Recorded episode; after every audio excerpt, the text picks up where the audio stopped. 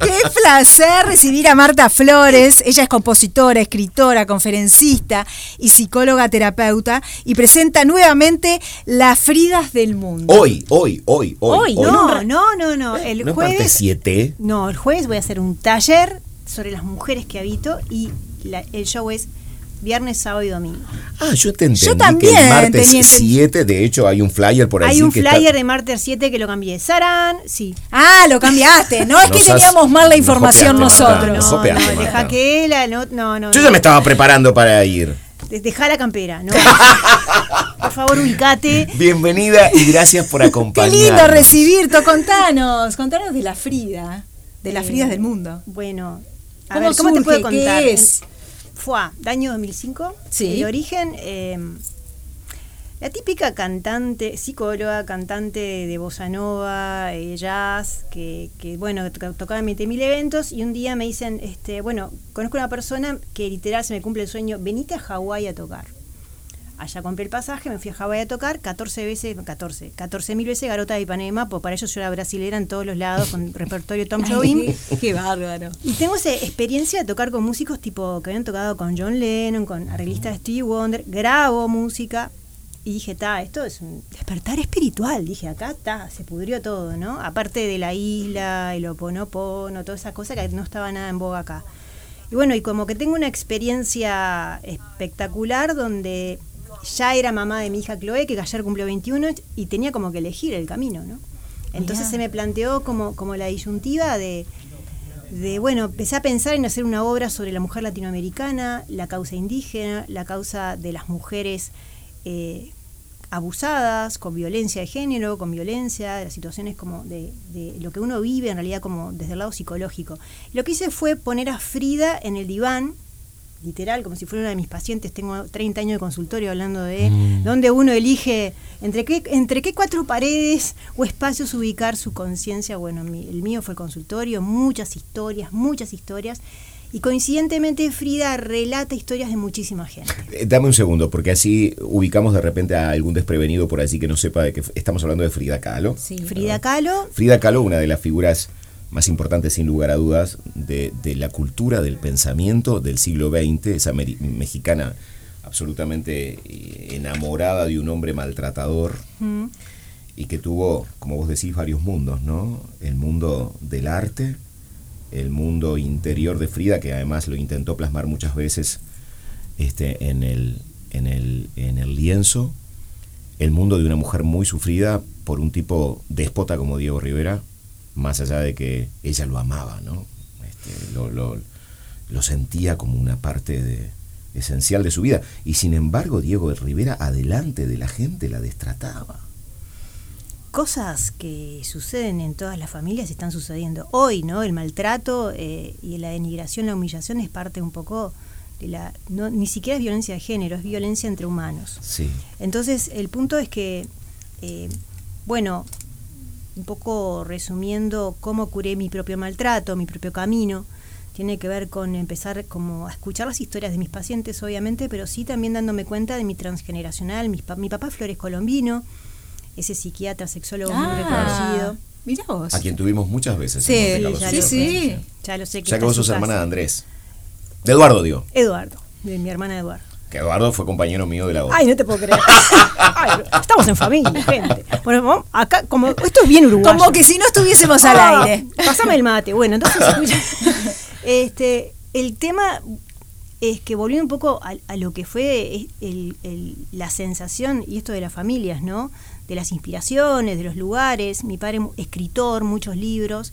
Entonces, cuando, cuando llego a este lugar del arte, yo me casé con el arte de- también buscando mi identidad y no ser la típica sexóloga, ¿no? Este, hija de Flores Colomino, que iba a seguir con el camino médico. Entonces estudié psicología y empecé con esto de la música fuertemente. Pero bueno, decido eh, volver a Uruguay y empezar a escribir obras a- abriendo, o sea, tomando todo lo que aprendí de, lo- de la, de la población latinoamericana for export, del arte for ex- para exportación, Sí. de lo que son las mujeres viviendo en comunidad allá, latinoamericanas, buscando, no sé, trabajando en McDonald's 14 horas y después haciendo música y siendo unas ca- cantantes, gente que toca instrumentos de una forma impensable para poder llegar a una, a una universidad o estudiar de una forma este, eh, muy purista en, en, Estados Unidos. Y bueno, y todo lo que implica también la posibilidad de exportarte y de irte, ¿no? Entonces, Fría también tiene esa parte de la vocación, de lo profesional y en algún punto del desafío de exportación y de la familia. ¿Qué pasa cuando, cuando tenés hijos, cuando no puedes tener hijos por estrés? A mi abuela concretamente en el transgeneracional le pasó, ella es paraguaya, vino a Uruguay en tiempos de guerra y tuvo como crisis, perdía bebés, o sea, no podía, y eso es por estrés. Entonces estas cosas suceden en todas las familias, si no te pasó a vos en tu, en tu propia encarnación. A alguien conocido le pasó. A tu casa, a, tu, alguna tía, sí, algún pariente le pasaron estas cosas. Y tiene que ver con la propia violencia de estar vivos, ¿no? O sea, yo siempre hablo de que nosotros vinimos a, no vinimos a un spa, aunque te lo venda todo el marketing, que es maravilloso, sí, está todo divino, pero viniste a gestionar dolor y situaciones incómodas. Entonces, estás todo, tenés temporadas, ¿no? Temporadas tipo episodios de comodidad y de repente, pum, aparece el quilombo.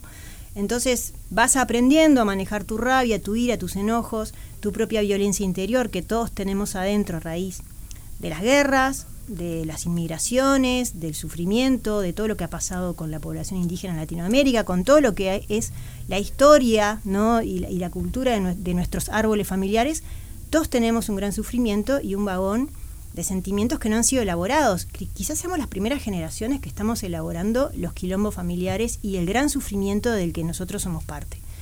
Entonces, cuando más o menos teníamos una temporada de, de poder o ir a terapeutas o constelar, saben que hago estas cosas, o trabajar, de repente, ¡pum! Viene la pandemia, te encierra dos años y te enfrenta a mirarte al espejo a vos mismo. El primer día está yo qué sé, te pusiste rímel, el segundo día te sacaste un grano, el tercer día no te bancas más. Y después no bancas a tu pareja, después ya no bancas a tus hijos. Y, y, comenzó toda una historia de ver dónde estoy, dónde los estoy educando, cómo estoy educando a mi familia, cómo me estoy educando a mí mismo, cuánto tiempo me doy a mí. No me veía, caramba, mira dónde estoy, tengo un trabajo de mierda, yo no quería estar en este laburo, no quería hacer esto de mi vida. Entonces, a raíz de este planteo es que estoy trabajando el femenino. El femenino es en realidad, este, más allá de, de, los vínculos patriarcado, feminismo, que son polarizaciones, en realidad es ir al equilibrio del femenino íntegro, que es poder sostener el amor incondicional y quererte a vos mismo, aunque estés en la fea, básicamente, ¿no? O sea, es como vos te puedes rescatar en los momentos más penosos de tu vida, de mayor sufrimiento. Está bien, eh, está buenísimo lo que decís, pero ¿cómo llevarlo a la práctica? Porque digamos que suena muy lindo, pero cuando estás en una gran crisis no te sentás y decís, bueno, y entonces ahora cómo me ocupo de mí. Con Llamaré a Marta Flores, la psicóloga. No, no, me ¿No? no, pero, pero sí llamate a vos mismo. Eh, el diálogo y la elaboración dos palabras fundamentales. Y el diálogo contigo. El, la gente que viene al consultorio o que me llama habla consigo misma. Yo soy una guía del diálogo interno. Entonces, por ejemplo, estoy trabajando mucho en la parte digital y ayudando a la gente como a conversarse. Les cuento lo que están pensando, lo que están sintiendo cuando, cuando tenés rabia, que ves un punto ciego y tenés ganas de sacar esa rabia y te calienta todo lo que te dicen y el otro parece que todo lo hace a propósito y, parece que te están como, viste, mojando la oreja una y otra vez y está, empieza a ser una cosa persecutoria. Todo eso es normal. No es que tipo, ah, patología, estás re complicado. Es normal de la gestión emocional.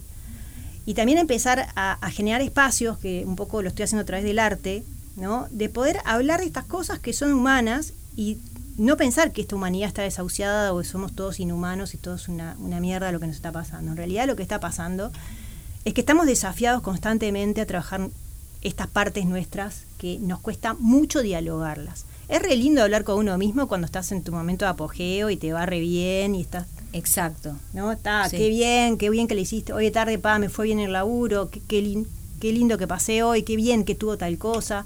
Pero ¿qué pasa cuando en el día te sentás y decís, ah, pero hoy mañana otra vez este tipo me miró mal? O, esta, o mi madre me llamó y me descontrolé. ¿O qué pasa con todas esas partes que repetís y repetís y repetís y repetís que tienen que ver con un dato de realidad que te está diciendo, labura ahí? ¿Qué hacemos? No elaboramos, negamos.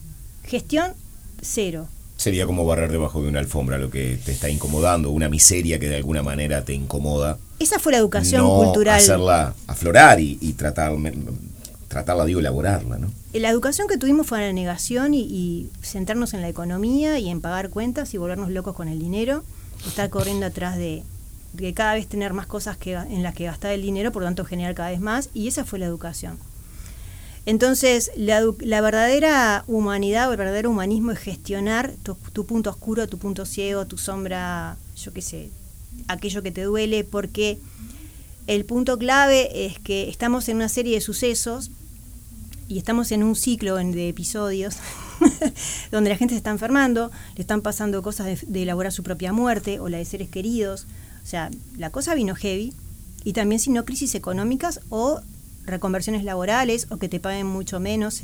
Hay, estamos en una temporada de abusos, abuso emocional, abuso económico, abuso, este, digamos, de, los contextos. Las personas están con la herida de abuso a full, aflorando. Entonces me decís, 1900 y algo, un tipo narcisista como Diego Rivera, claramente un perverso narcisista, pero muy avalado por su propia... O sea, cuando te va bien es fácil ser narcisista, ¿no? O sea, sos un crack en algo, ta, como que te la recreíste. Entonces, eh, también desde el lado de cómo él, de todas las mujeres del mundo, elige su mujer rota, ¿no? Una mujer que está lastimada, que está que tiene una discapacidad específicamente, la vara de metal que la atravesó desde la vagina hasta la columna la dejó discapacitada. Entonces, eh, todo el tema de tanto tiempo entre corsés y operaciones era estar con una persona que tenía tiempo fuera. Eso llevó a una relación, entre comillas, abierta para lo que se llama hoy día, pero en realidad era por la enfermedad. Lo oculto era la enfermedad, lo no elaborado, lo no hablado era la enfermedad. Eso genera rabia, frustración, enojos, despotismo, maltrato, manipulación. Entonces, hablando en temporadas de enfermedad, ¿cuánta gente es divina un rato pasándole reiki a alguien o curando? Pero bueno, pasaron cinco días, cuatro días, 17 días y ya se te va ¿no? O sea, se te va cadera a la, a la, miércoles. El tema es cómo sostenés en el tiempo las enfermedades y cómo sostenés en el tiempo tu enfermedad. Obvio que este hombre derrapó mil veces y también Frida. Eh, Frida también se convirtió en un símbolo de muchas aristas.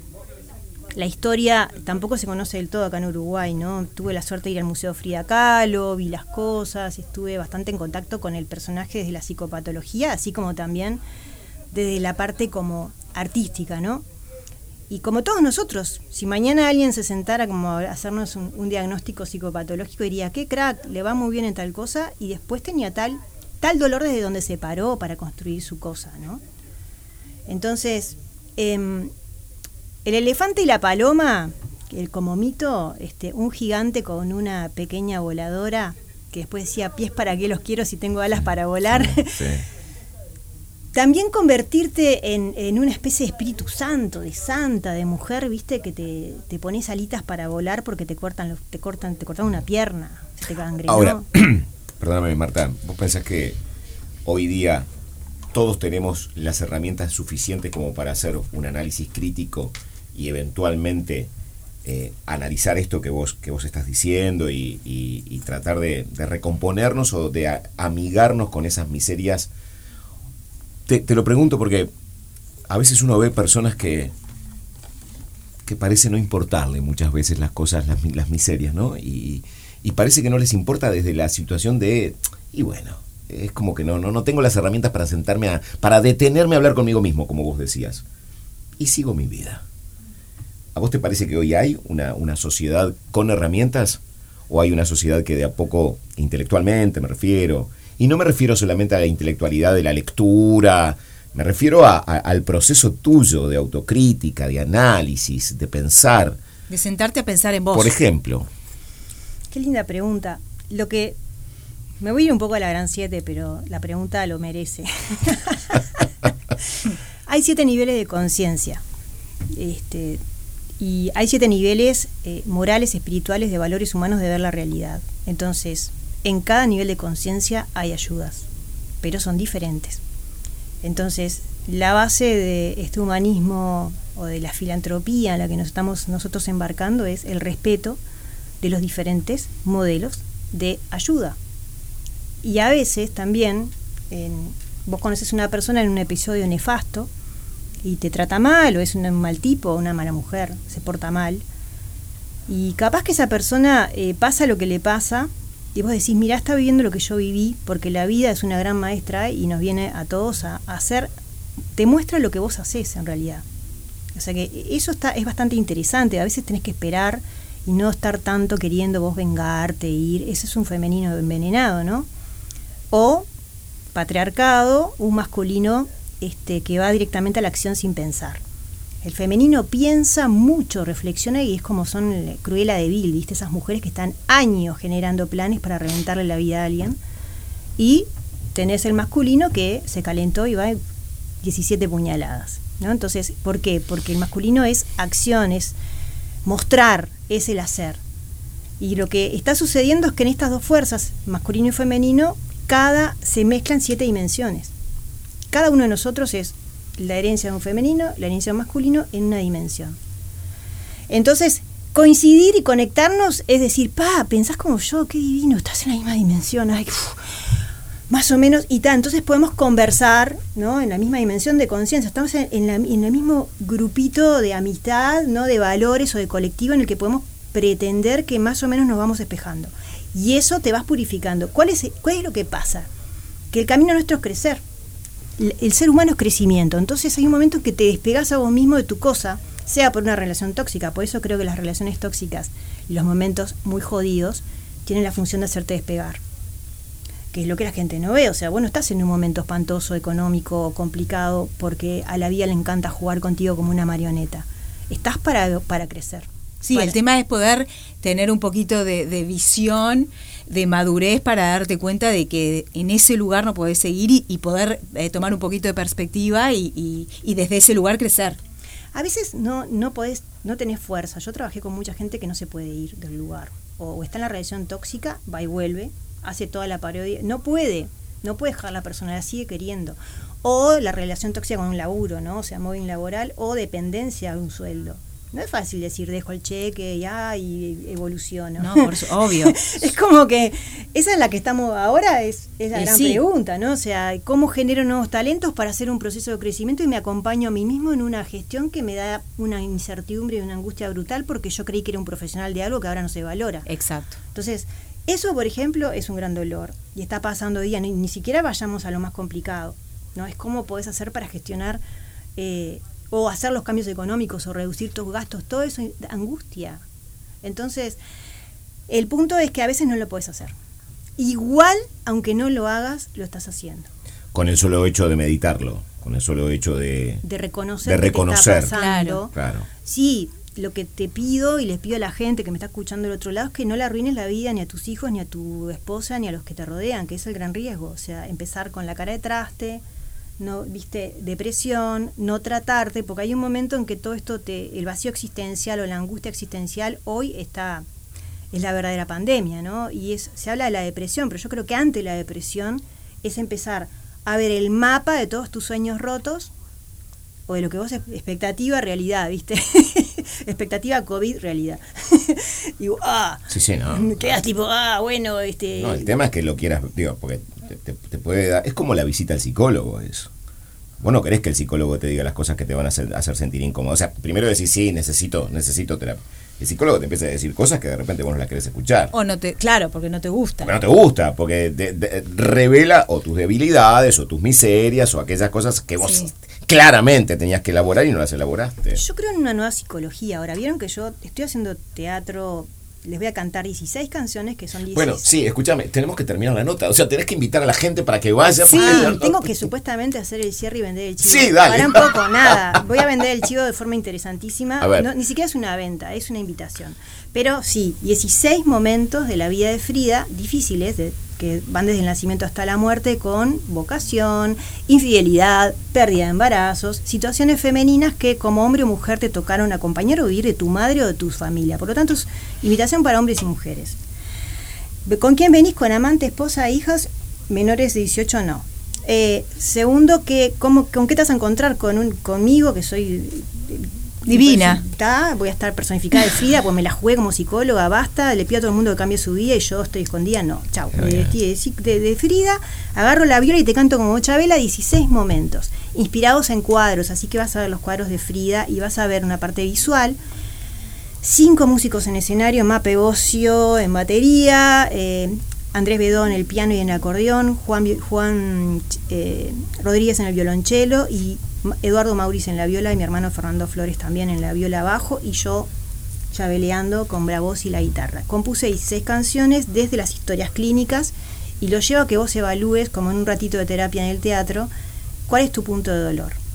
Si que tenés ganas de hacer una antesala, eh, mañana no, el jueves voy a estar haciendo eh, un taller, se llama Las Mujeres que Habito, de 7 de la tarde a 21.30 horas. ¿Dónde? En la misma sala de Ferreira para juguetear como locos ahí. Es un plan constelación de tu dolor, ver dónde está tu talón de, de Aquiles en las mujeres de tu familia, a través de Frida, a través de las canciones. Y el que quieras. ¿Qué costo tiene el taller? Eh, no me acuerdo.